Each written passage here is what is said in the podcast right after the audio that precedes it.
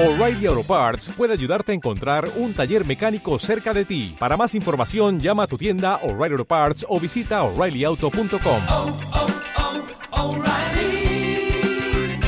oh, Parts. El feminismo no es algo nuevo y para nuestros países latinoamericanos no es una sorpresa. Los movimientos feministas llevan años dentro de nuestras regiones, pero en Chile durante la dictadura cívico-militar en 1973 hasta 1989 hubo un importante movimiento de mujeres demandando la recuperación de los derechos civiles, políticos y sociales conculcados, y un núcleo crítico a la situación específica de las mujeres, golpeadas por la crisis económica que desmoronaron el orden familiar estructurado en torno al padre proveedor. El movimiento feminista internacional ya desde los años 70 se había visto interpelado por la emergencia de nuevos sujetos políticos que tensionaron las prácticas y discursividades centradas al sujeto de la mujer. El feminismo negro, lésbico y trans han permeado las teorizaciones de las diversas corrientes que resignifican el quehacer político feminista, desde una necesidad de incluir el concepto de diversidad. Pero si nos centramos en el presente, en el 2018 en Chile, comenzaron una serie de manifestaciones feministas que fueron apodadas como la ola feminista chilena o la revolución feminista chilena. Los movimientos Ni Una Más y Me Too llegaron a Chile basándose en el caso de Nabila Rifo y generaron marchas en Santiago en noviembre del 2016 y marzo y octubre del 2017 que exigían el fin de la violencia contra la mujer. Y así como no existe un feminismo sino muchos, todos debemos contribuir a entender el otro. Y había una parte de la sociedad mundial que vivía relegada, que no había dado su paso o voz en alto tan fuerte como las otras. Hablamos del grupo de las MAMS, sí, las mujeres adultas mayores. Y en esto, un grupo de jóvenes gerontólogas iniciaron lo que sería el geroactivismo. El geroactivismo viene de un trabajo de años de miles de gerontólogos y especialistas en la vejez, pero poco a poco estas mujeres fueron encontrando aliados en diferentes países latinos para acuñar así el término gerofeminismo, que surgió como una iniciativa que partió como un simple hashtag para intentar eh, juntar fuerzas de todas las personas que trabajamos con los derechos de las personas mayores eh, en el mundo, si se pudiese, que nos juntáramos. Entonces, en el 2015 acuño este neologismo Okay. eh, con este objetivo de ir buscando a otros giroactivistas que estuvieran en el mundo, especialmente en Latinoamérica, eh, para que juntos pudiéramos, eh, como decía, aunar fuerza y poder abogar eh, por los derechos humanos de las personas mayores. El gerofeminismo es pensar a la mujer mayor como sujeto de derechos, como agente de cambio y entender la carga social que la edad deja en una mujer, para así combatir este tipo de discriminación y falta de oportunidades. Hoy estamos con las creadoras de la Fundación Geroactivismo y del término gerofeminismo. Aniesca Bozanig, activista de derechos humanos de las personas mayores, psicóloga de la Universidad de Chile con máster en psicogerontología y fundadora de la Fundación Geroactivismo, se encuentra con nosotros para hablar de este tema. Y a su vez está Carolina Iglesias, cofundadora de CENES, licenciada en psicología y con un posgrado en psicogerontología, quien viene a hablarnos un poco más sobre el geroactivismo y el gerofeminismo. En una charla realizada por MAM, el colectivo de mujeres adultas mayores de Colombia, e Itaca, el laboratorio de periodismo independiente. Mi nombre es Mateo Uribe y junto a María Camila García y Natalia Barriga los acompañaremos en esta charla. Hola, hola, aquí Mateo Uribe de MAM Project. Y hoy les hablo porque una vez ganada la convocatoria Unidos por la Vida 2020 de la Alcaldía de Cali, estamos listos para realizar el podcast sobre mujeres adultas mayores que han impactado culturalmente. Será un viaje increíble para conocer a Leonor González Mina, Eli Bucart, María Teresa Negreiros y Gloria Castro. Pero necesitamos de tu apoyo y para eso hemos abierto un Baki en el cual tú nos podrás ayudar a que este proyecto se difunda de la mejor forma. Solo debes entrar al link dentro de nuestro Instagram en arroba mam-project con Y de proyecto para que puedas dejar ahí tu aporte desde 3 mil pesos nos puedes apoyar para seguir creando contenido sobre mujeres adultas mayores y hacer que este sueño podcast se haga realidad.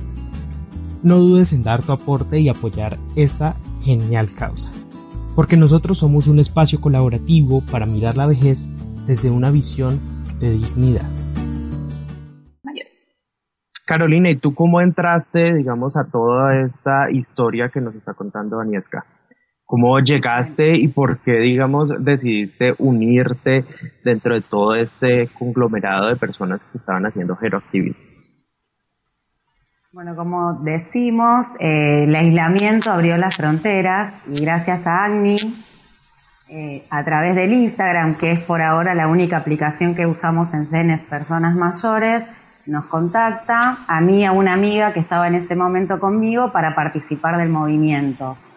Eh, intereses en común, por supuesto, ¿no? Eh, nuestros, eh, nuestras aplicaciones, nuestros contenidos son similares y lo que nos damos cuenta también es que las vejeces en Latinoamérica también son similares. Sí. ¿No? Ok. Yo tengo una em, como... Así también fue que nos que Agni, perdón, que Agni unió también a Pilar de Panamá, con su proyecto eh, Longeviarte. Después nos unimos con chicas de México, eh, con Jazmín y Montserrat. Vamos armando redes, por eso la red gerofeminista, que es otro neologismo que se nos ocurrió, ¿no, Agni?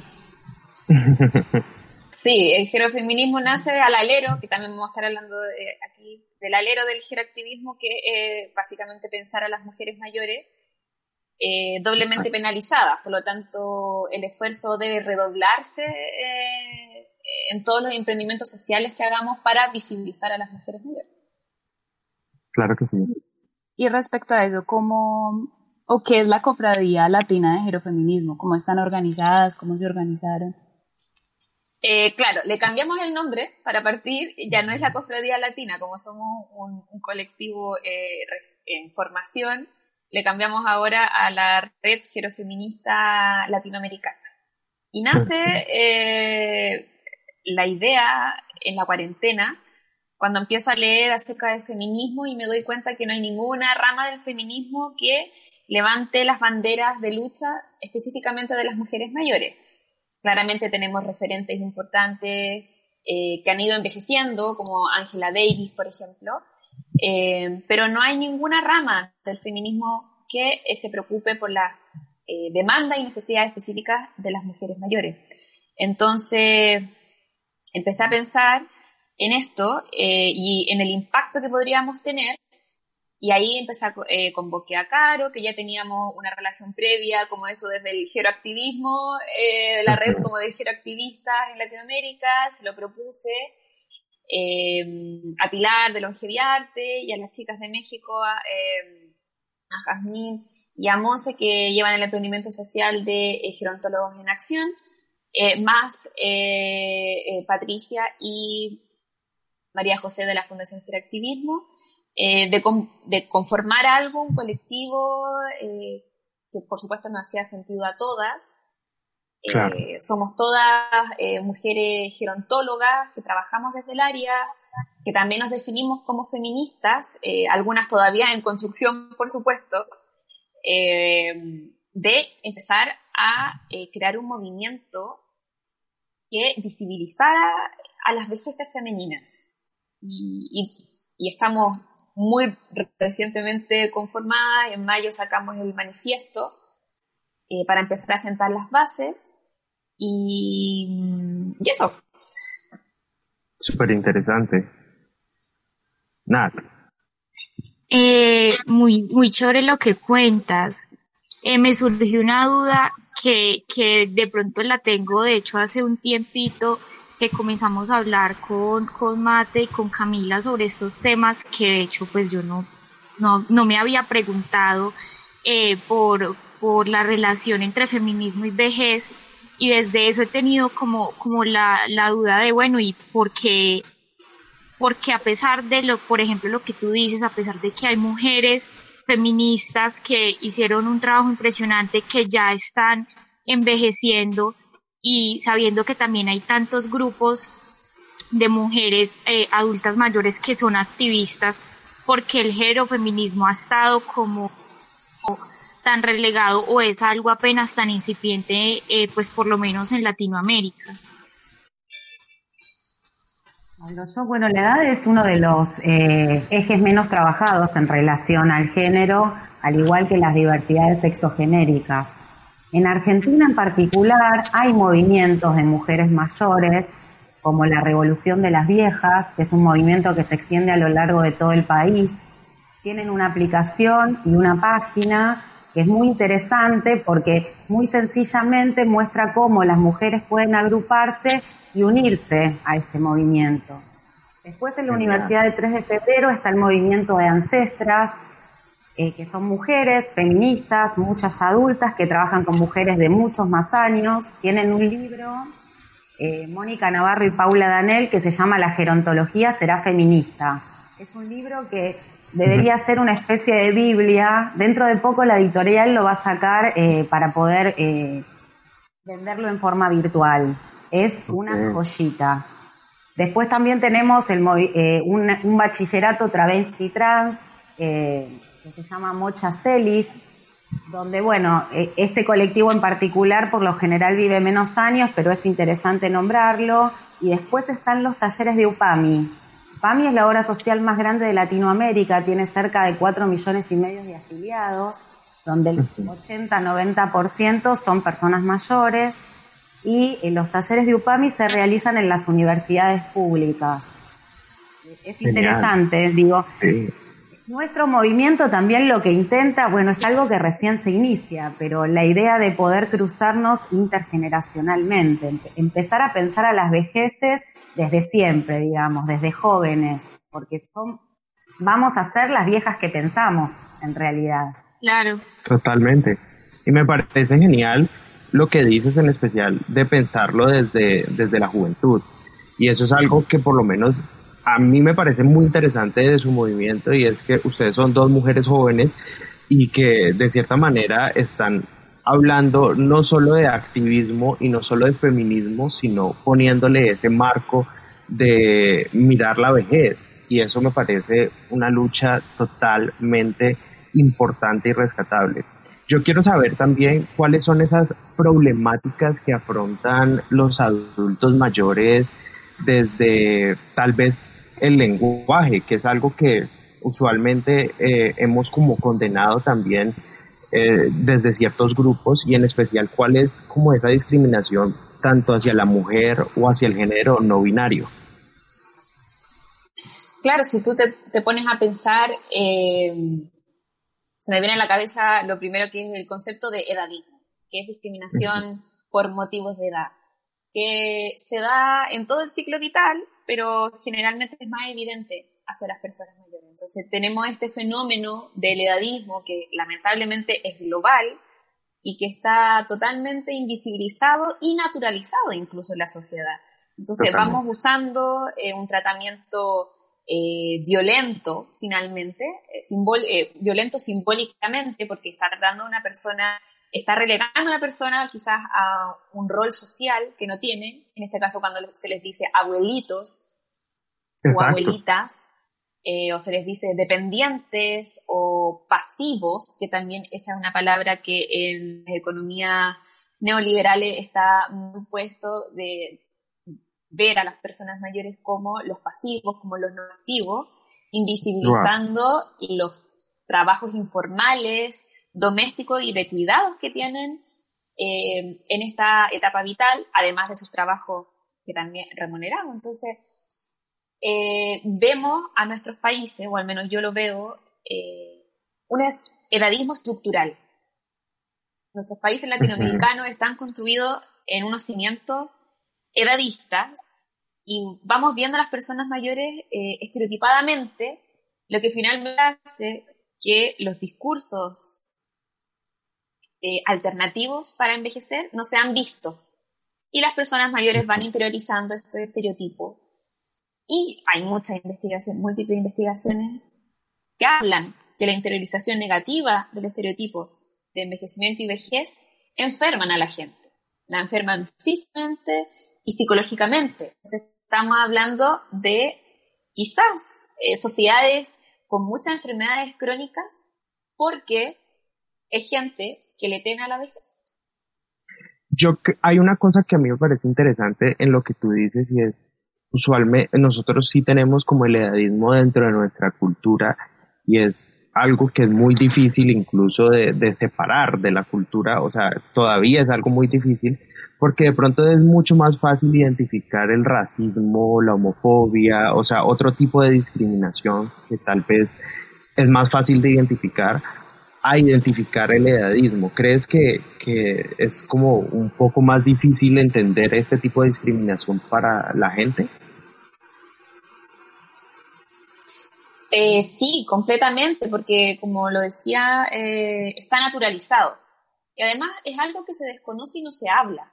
Finalmente, poca gente conoce que existe una discriminación por edad. Entonces, mientras no empecemos a hablar, no empecemos a visibilizar, existe un tipo de discriminación por edad que tiene un impacto negativo sobre la salud de las personas y también en la economía, ojo, que no es solamente eh, a nivel individual, empezamos a hablar, empezamos a visibilizar y, la gente va a empezar a entender eh, de qué va esto. Entonces, al final, los emprendimientos que tenemos, tanto con Caro como Fundación Activismo, eh, van por ese lado, de que hacemos eh, este trabajo de visibilizar cómo los medios de comunicación hacen un tratamiento violento hacia las personas mayores, cómo nuestros tomadores de decisiones también usan términos inadecuados, desde el presidente hasta los diputados, los senadores, eh, etcétera.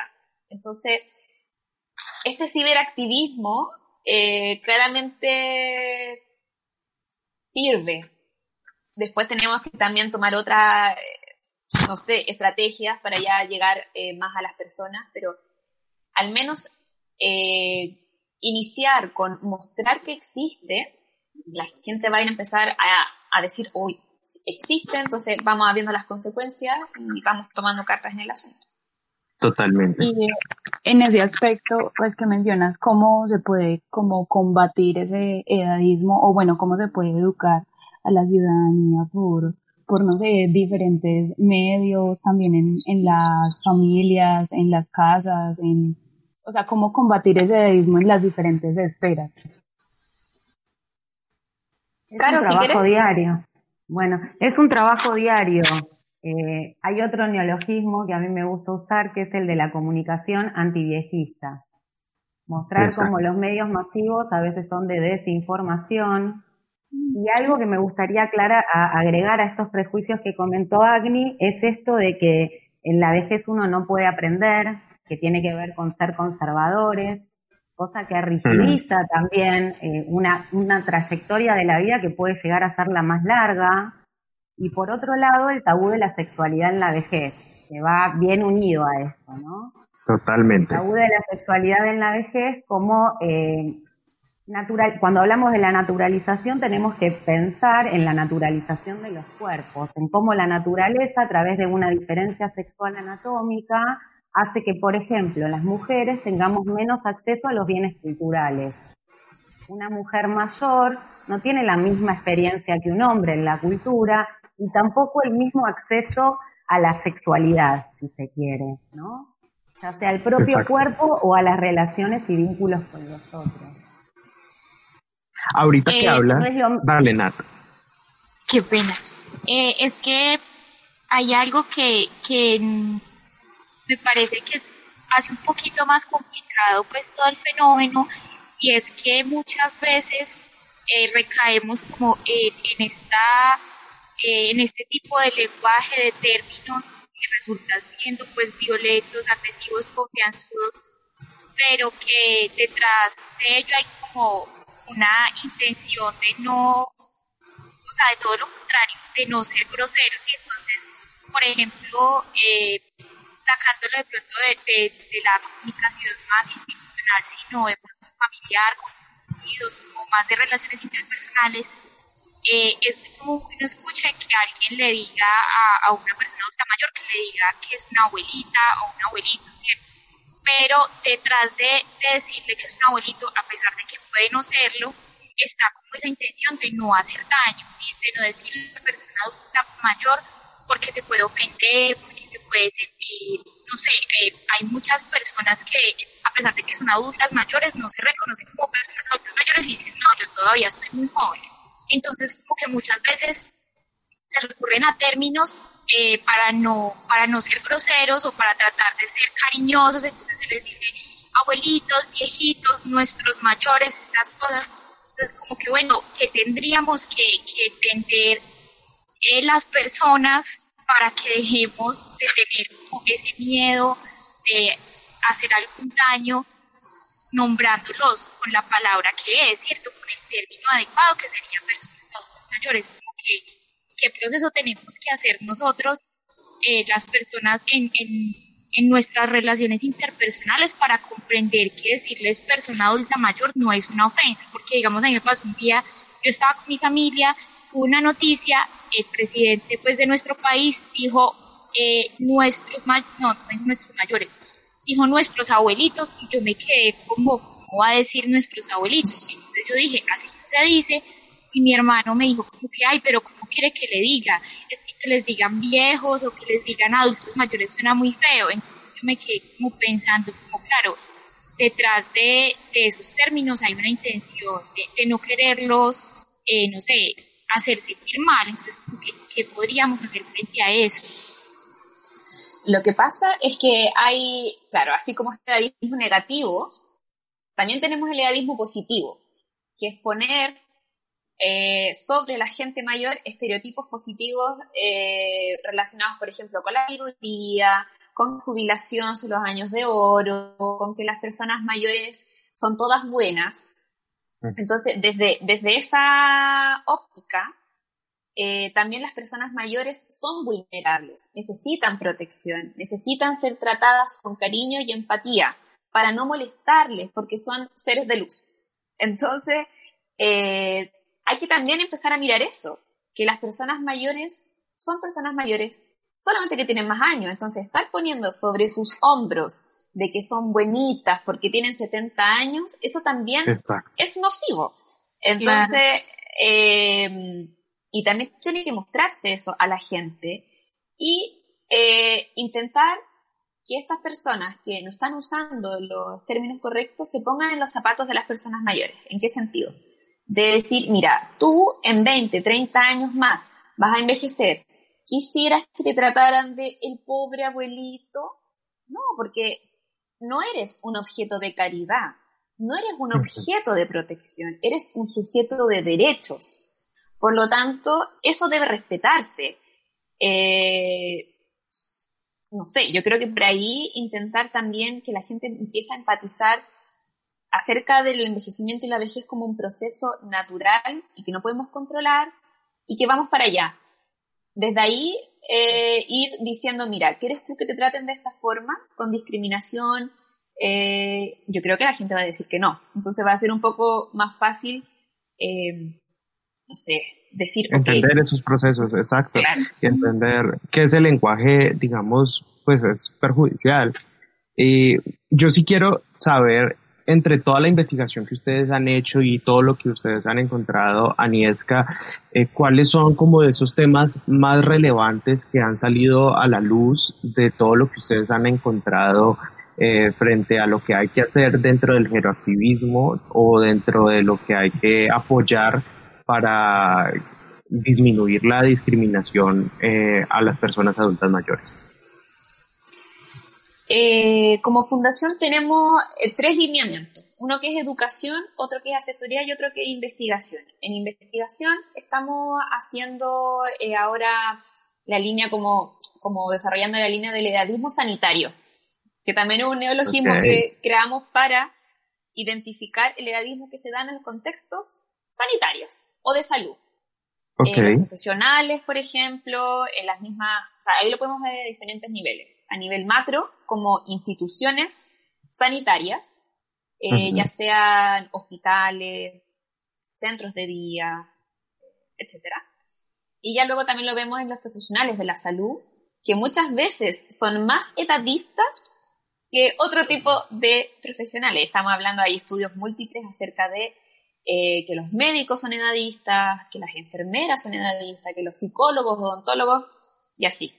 Entonces, hicimos recientemente una investigación en la cual dice que los profesionales de la salud en Chile eh, tienen pocos estereotipos negativos, eh, más que nada relacionados con eh, el andar lento, el caminar lento, pero tienen muchos estereotipos positivos del área, por ejemplo, de que son sabios, de que son gente muy acogedora y así.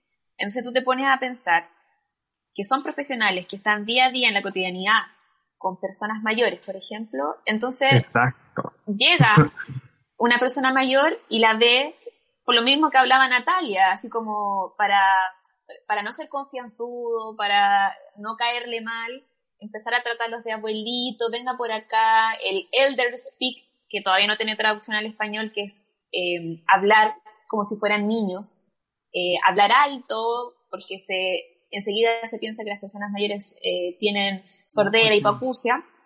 Entonces, al menos llevamos esta línea eh, de desarrollo que queremos ver esto, y también en otras profesiones que, se han visto, o sea, en realidad, no solo de profesión, no quiero que se queden con eso. vivimos en una sociedad edadista, por lo tanto, todos los ciudadanos y ciudadanas nos permeamos de este edadismo. Sí, y ese edadismo lo ponemos en práctica en nuestras profesiones. Entonces, bueno, llevamos esta línea de desarrollo, eh, quería compartir esta, esta experiencia, pero todos y cada uno tenemos algún tipo de edadismo. Lo más triste es que no nacemos edadistas.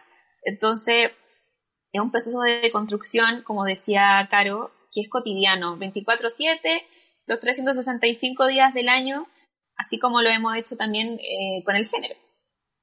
Totalmente. Y como te digo, eso me parece interesante lo que dices, que no nacemos edadistas porque usualmente es mucho más fácil eh, eh, reconocer a una persona, digamos, que es racista o que es homofóbica por la terminología que usa, por el discurso que lleva, pero el edadista es mucho más difícil de reconocer o mucho más difícil que incluso él mismo se reconozca como tal. Entonces, creo que me parece súper interesante eso y anclado con todo eso quisiera saber también cómo inició este término que a nosotros nos fascinó y por eso quisimos contactarlas ahí mismo y era jerofeminismo, cómo lo, o sea, de dónde salió este término y cómo ustedes lo fueron acuñando dentro de su propio material. Si quieres, También es responsable. si hay algo que me gusta es crear neologismo. Yo en eso me mm. entretengo y eh, solamente para decir cómo nació, eh, como nace desde el alero del geroactivismo, dije, bueno, le ponemos el gero adelante del feminismo y ya queda bonito. Eh, no, tiene, no tiene mucha más ciencia que esto, pero más que nada sabemos como colectivo como red que no estamos hablando nada nuevo, lamentablemente.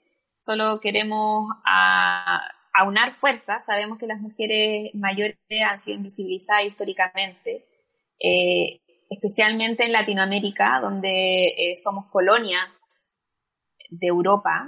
Eh, entonces, finalmente, nuestras ganas, nuestros deseos era buscar a toda la gente eh, mujeres feministas que estuvieran trabajando en esta temática para juntar fuerzas y eh, hacernos escuchar. Juntas somos más.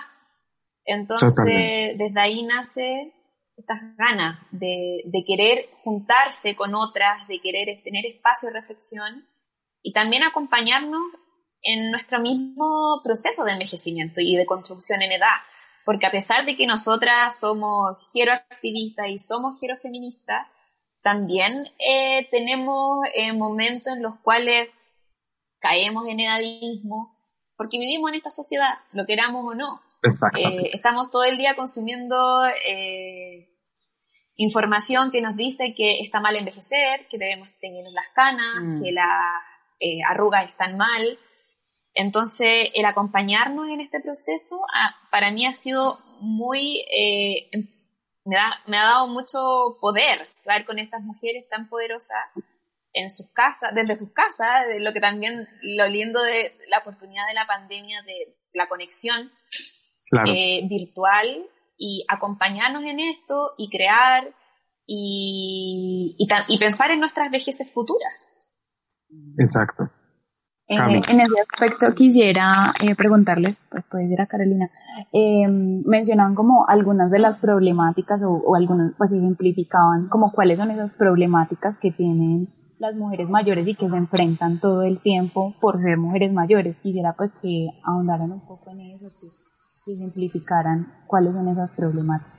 Bueno, algo fundamental me parece y que es lo, el trabajo más invisibilizado de la actualidad es el trabajo de las abuelas, por ejemplo, ¿no? Eh, como una, un mandato por amor, donde las abuelas cumplen un rol fundamental en el cuidado de los menores. y esto, bueno, también, ¿no? Tiene que ver con todos los prejuicios que existen eh, de las mujeres. Quería agregar algo a lo que dijo Agni primero, ¿puede ser? Claro que sí. Hablando de las representaciones, miren, ¿se acuerdan de Mr. Magoo? Ay, sí, genial. Sí, claro.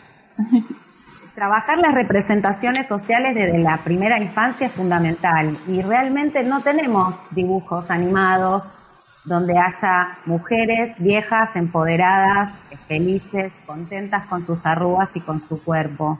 Esto es fundamental y esto va haciendo también al prejuicio cotidiano que tenemos acerca de no querer envejecer, porque hay gente que no se imagina vieja.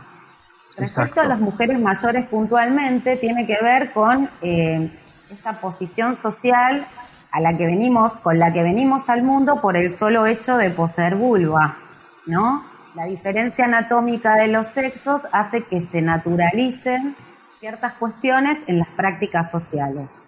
Bueno, cuando una mujer es, eh, las mujeres somos sensibles, eh, tenemos más paciencia para el cuidado, somos maternales, y esto coarta o anulas otros modos posibles de estar en el mundo. Eh, la idea es poder visibilizar, si se quiere también denunciar estas violencias simbólicas para que uno pueda hacerse preguntas. ¿No? Eh, si las mujeres mayores son personas que están invisibilizadas o maltratadas en la sociedad actual, mucho más los colectivos disidentes, ¿no? Las sexualidades trans, travestis, eh, son cosas de las que directamente no se habla todavía. Las indígenas también. Las indígenas, claro, las, mujeres afrodescendientes, las personas con discapacidad. Eh, me parece que todavía hay muchísimo camino eh, por recorrer y hacer visible. Les voy a contar una pequeña anécdota también eh, de la universidad que a mí me cambió la vida. Era muy chica, a mí siempre me interesó esta cuestión. Y el primer contacto que tuve respecto a la sexualidad y la vejez, Yakub, un especialista en la temática, dice, cuando un hombre tiene 30 y le gustan las mujeres de 30, cuando tiene 80 le gustan las mujeres de 30. Los gustos no cambian con la edad. Y eso para mí fue eh, esto es real. Los gustos no cambian con la edad, pero la sociedad margina. Hay muchísimas mujeres mayores que lo que cuentan es algo terrible. Me dejaron de mirar. Es esta la frase que se usa. La sociedad deja de mirar a los cuerpos viejos, fundamentalmente al de las mujeres. Carolina, ¿tú no crees que también eso pasa un poco por todo esto que vemos en los medios, que eh, sale cada vez más la crema que te va a quitar las arrugas, eh, la cirugía que te puede ayudar, eh, si te tomas esto vas a envejecer menos, o sea, como que tener piel arrugada es sinónimo de fealdad, de pronto, de, de algo, una construcción que la verdad el ser humano no quisiera estar en eso, ¿ya?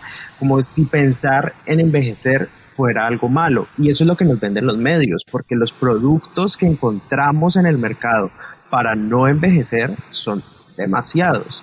Y la publicidad que uno ve y también incluso a veces que uno ve actrices mayores eh, saliendo en la televisión a las que les pagan de pronto por salir a promocionar una crema que va a quitar las arrugas, ¿no crees que también como que todo ese conglomerado de productos, de discursos que hay, en especial en los medios, eh, genera ese rechazo incluso a que cuando uno ve el cuerpo viejo, eh, piense, no, no es bonito, no, no quiero tenerlo. Sí, claro que sí como que los estereotipos de belleza de la juventud terminan siendo una extensión en la vejez y se sobrevalora la juventud. Hay, Henry Lee eh, hace un estudio muy interesante acerca de la categoría de niñez, de cómo la categoría niñez es un invento de la modernidad y alrededor de esa categoría en realidad lo que se crea es un comercio de profesiones, de vestimenta. Esto mismo es lo que pasa con la vejez las palabras que se usan, eh, las referencias que se hacen a nuestros cuerpos, lo que terminan provocando es un mercado de productos, de cremas, de antidepresivos, ¿no? Porque cuando estamos, esto nos entristece. Y se termina creando, no nos quieren alegres ni gozando de nuestros cuerpos. Y estas barreras son las que tenemos que derribar, porque si hay algo que también sucede en la gente mayor es que no cambian su mente por ser más jóvenes, no cambian su momento actual por tener menos edad. El recorrido, la experiencia de vida, la autonomía que se crea con la edad es algo que se recontravalora. Pero la sociedad discrimina por arrugas, por ser vieja, por ser, por no tener un cuerpo como los cánones de belleza nos dicen que tiene que ser. Entonces, eh, me parece que hay todo un mundo y eh, un, recorrido eh, muy parecido al de la niñez, pero en la vejez. Fijémonos que viejos podemos ser 40 años y niños somos re poco tiempo. Exactamente, exactamente. Natalia. quería pues como, anotar de, lo que está hablando, que es, interesante, pues que también al interior de las familias ayudamos lastimosamente a que eso suceda con, las personas que están envejeciendo. Entonces, por ejemplo, y, no se da eh, a, a, partir, por ejemplo, de los 60 años, que la mujer Nat, no te estamos escuchando bien. A ver, ya. Ahí un poquito mejor.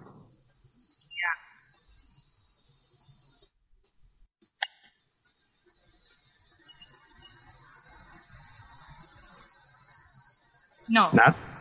No. Ya. No. Ya.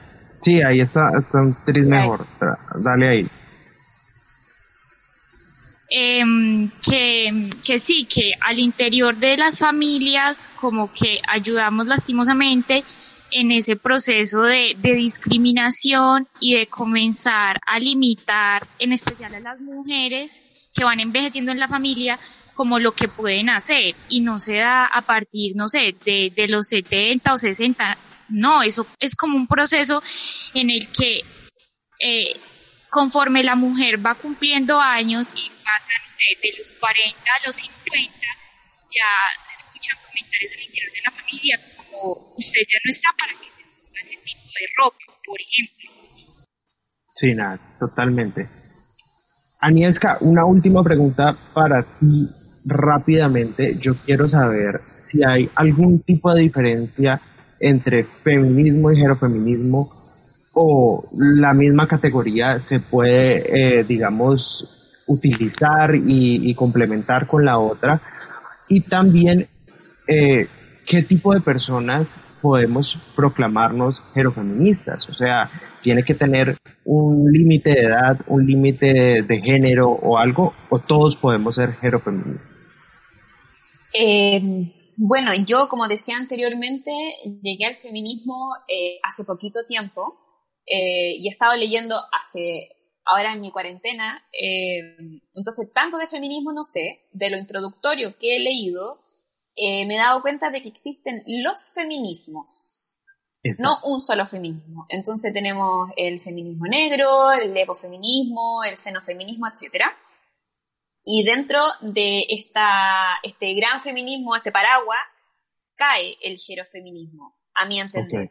Como sería una rama más de, de, las que ya existen eh, y en ninguna circunstancia de, de, desconocemos las trayectorias de las mismas feministas, las ancestras feministas que han hecho finalmente que nosotras hoy, el día de hoy podamos votar, que el día de hoy podamos eh, elegir, eh, etc.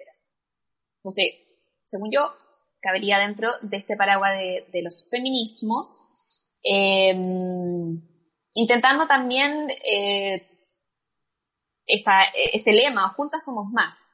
Entonces, eh, los eh, feminismos negros eh, nos atañen a todas. Aunque eh, yo tenga un, color de piel un poco más blanco. Eh, siento que todas las luchas eh, feministas debemos hacerlas propias también. Así como yo estoy abogando hoy por el feminismo y por mi vejez futura, espero que otras las afrofeministas o las lesbofeministas nos acompañen en esta lucha también, porque ellas también van a ser eh, viejas Vieja. en el Exacto. futuro. Entonces, esto nos atañe a todos. Eso, por eso intentamos hacer un movimiento intergeneracional en, en que todas pensemos en eso, la, las viejas de hoy y las viejas de mañana. Y con respecto a los que pueden participar, eh, yo digo que todos. Eh, a, habría que definir dentro del colectivo y dentro de la red, porque como somos un colectivo en formación, todavía no nos hemos definido si somos separatistas, si somos qué. Pero Exacto. según yo, eh, entre más gente meta ruido, eh, vaya a su municipalidad a exigir, eh, en el parlamento de sus países, en el 8M, subiendo las banderas del gerofeminismo con camiseta, entre más personas seamos alrededor del mundo, siento que nos van a hacer más caso. Entonces, esa es la idea de movimiento que tengo, que todos eh, podamos participar, porque además el feminismo eh, no solo beneficia, entre comillas, a las mujeres, y que tengamos... Eh, paridad de géneros nos ayuda a todos. A los hombres en sus masculinidades les saca el peso de ser los machos cabríos, proveedores, que no pueden llorar, y a las mujeres nos da, eh, nos iguala los derechos a los que debiésemos tener hace mucho tiempo atrás. Totalmente, muy cierto. Quisiera como eh, ahondar como un poquito en, eh, en eso del gerofeminismo. Eh, cuando Carolina dice como del libro de del gerofeminismo o, o la como el geroactivismo debería la ser femenina. Ajá, la gerontología debería ser feminista. Ajá. Entonces, pues quisiera saber cómo qué le aporta la gerontología al feminismo. Eh, por ejemplo, algo interesante que dice, eh, el feminismo trabaja sobre los cuerpos de las mujeres, esto que hablábamos de la naturalización, ¿no? que a través de una diferencia anatómica se naturalizan cuestiones que tienen que ver con lo social. Si nosotros creemos que ser mujer es un sinónimo de ser madre, cuando las mujeres dejamos de reproducirnos, empezamos con la menos, fijémonos la palabra, la menopausia, uno, ¿se escucha? Sí, sí, tranquila. Sí, sí, te escuchamos. Eh, lo que tenemos que pensar en este punto, por ejemplo, algo que nos enseña la gerontología, el libro este de la gerontología será feminista, es eh, que es parte de la invisibilización de los cuerpos, ¿no? Uh -huh. Las mujeres somos o estamos para producir seres humanos, ¿no? Eh, eh, en el capitalismo moderno, cuando las mujeres pasamos eh, este proceso, ya eh, quedamos invisibilizadas de las cuestiones de la sociedad. Esa es una de las tantas aristas, pero creo que la fundamental, porque lo que hay que romper primeramente es el binarismo hombre-mujer, eh, ¿se escucha, no? El binarismo sí. hombre-mujer, entender que la naturalización no tiene que ver, eh, es una cuestión completamente cultural, donde los estereotipos nos van formando o deformando, mejor dicho, Exacto. después tendríamos la, la, difícil tarea de desaprender. esto de los recursos sociales que tenemos para formarnos son pocos, desde los dibujitos infantiles, ¿no? Caperucita Roja, por ejemplo. Eh, lo Sí. que nadie ve en Caperucita Roja es que hay una vieja que vive adentro del bosque sola y una niña que cruza sola el bosque para ir a ver a su abuela. Estas cuestiones Wow. que están, no se leen, no se leen. Lo que se lee es que viene el hombre cazador y nos salva. Eh, Mr. Músculo, por ejemplo, para limpiar la cocina. Son cuestiones que tienen Exacto. que ver con representaciones que no nos sirven, que no nos empoderan, que tenemos que desarmar, que tenemos que hacer visible. La Hay una cosa- hay una cosa interesante que yo te quiero preguntar justamente en esa representación y es algo que tal vez lo he visto y es muchas mujeres por mucho tiempo eh, eran de, eh, de ese tipo de mujeres que no decían su edad, ya como que eso se ha vuelto un como el miedo entre muchas mujeres poder eh, reconocer su propiedad, reconocer eh, su cuerpo y demás y, los cambios que tiene su cuerpo. Y obviamente eso tiene que ver por la representación en los medios. ¿Cómo, cómo podemos lograr crear también, digamos, políticas, leyes o políticas públicas en donde podamos discutir estos temas, en donde podamos eh, ponerlos dentro de nuestros principios y dentro de nuestras cosas que hay dentro de las leyes de nuestros países? Bueno, en Argentina se presentó un proyecto de ley, la diputada Gabriela Cerruti, que la nombré hace un rato, una ley para la eliminación de todas las formas de discriminación por razones de edad. Es muy interesante, Wow. si quieren se las podemos pasar. Sí, totalmente. Sería- bueno, sería importante que esto se prolifere. Eh, respecto a lo de las mujeres, también lo loco es que cuando a una le dan menos edad se pone contenta. Eh, Exacto. o, o una no, ay, pero pareces de menos, porque yo digo la edad y me dicen, ah, pareces de menos y se supone que debería ponerme feliz por eso. Exacto. Como que es lo contrario, en vez de reivindicar el paso del tiempo y la experiencia que uno tiene en este mundo, con lo difícil que a veces es entender muchas cosas, no, se sigue revalorizando una etapa de la vida muy compleja, que es la juventud, donde uno se está formando o está intentando entender, ¿no? Sí. Cami, Em, quisiera preguntarte de pronto como, igual ya has mencionado también como en tu país, pero que como qué políticas públicas o qué constituciones o, o no sé, como qué estamentos rescatarías que han trabajado por eh, la persona mayor y las mujeres mayores en el mundo. Está la Convención Interamericana sobre la Protección de los Derechos de las Personas Mayores. Eh, creo que Colombia también está incluida. En Argentina es ley desde el 2017. Eh, como política pública, eh, hay movimientos, como les comenté, de mujeres que intentan visi- visibilizar todas estas cuestiones. Esta ley es un proyecto, todavía no está aprobada. Eh, sí tenemos que hacer respetar la convención. Eh, y todo esto está dentro de la convención. Pero es un trabajo, como ustedes saben, muy fino, de, de como dijo Agni, de 7 por 24 por 365 todos los días y todo el tiempo tenemos que estar reivindicando y cuestionando eh, todo lo que tiene que ver con denigrar a las personas de edad. Eh, totalmente. y desarmar representaciones, que es lo más complejo a veces. Para cerrar, quisiera que de pronto nos contaras también un poco cómo podemos brindar espacios o cómo podemos crear espacios, y ustedes ya lo habían mencionado también, como desde la virtualidad, pero cómo podemos seguir creando espacios donde estas discusiones sean importantes, donde hablemos de vejez, donde hablemos de gerofeminismo. ¿Cómo crees que esas estrategias las tenemos que empezar a crear para que la gente empiece a entender estos conceptos que son nuevos y las empiece a aplicar también en lo que nosotros hablábamos ahora en su día a día, que es justamente en el día a día donde encontramos más edadismo? Eh, por ejemplo, en los talleres de memoria, hay muchísimos talleres de memoria que se dan acá.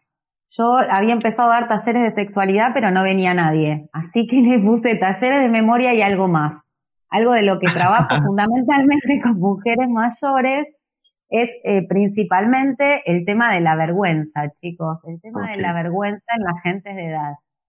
Las mujeres fundamentalmente no han tenido acceso a la educación. Muchas mujeres en los talleres cuentan que se tenían que casar y tener hijos, que los que podían ir al colegio eran sus hermanos varones, por el acceso a la vida social. Independientemente de eso, por ejemplo, en Argentina la educación secundaria es obligatoria desde el año 2006. O sea que no era obligatorio eh, cuando estas mujeres tenían la edad para realizarla. Entonces, el acceso a la educación como un derecho fundamental es fundamental para poder perder la vergüenza y poder socializar con otras el hecho de que eso que a una le pasa es algo que a la otra también le pasó. Causa alivio. El mm. vencer la vergüenza en primer paso y empezar a hablar eh, para intentar desarmar y desaprender todo eso aprendido. Eh, parece mentira que en pleno siglo XXI haya mujeres que hayan pasado, por ejemplo, por situaciones donde la de la menstruación no se hablaba, eh, de la sexualidad tampoco. Muchas mujeres de 80 años hablan del tema por primera vez en los talleres.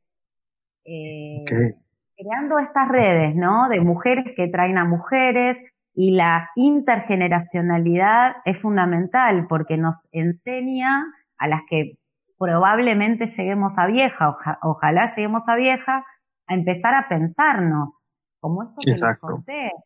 Para mí fue muy, es muy terrible todavía cuando una mujer de entre 60 y 70 años me dice, no me miran. Antes en la calle me decían de todo, ahora no me miran. Y sobre esto tenemos que trabajar. Quizá, bueno, no es importante que nos miren, lo importante sería que no nos importe.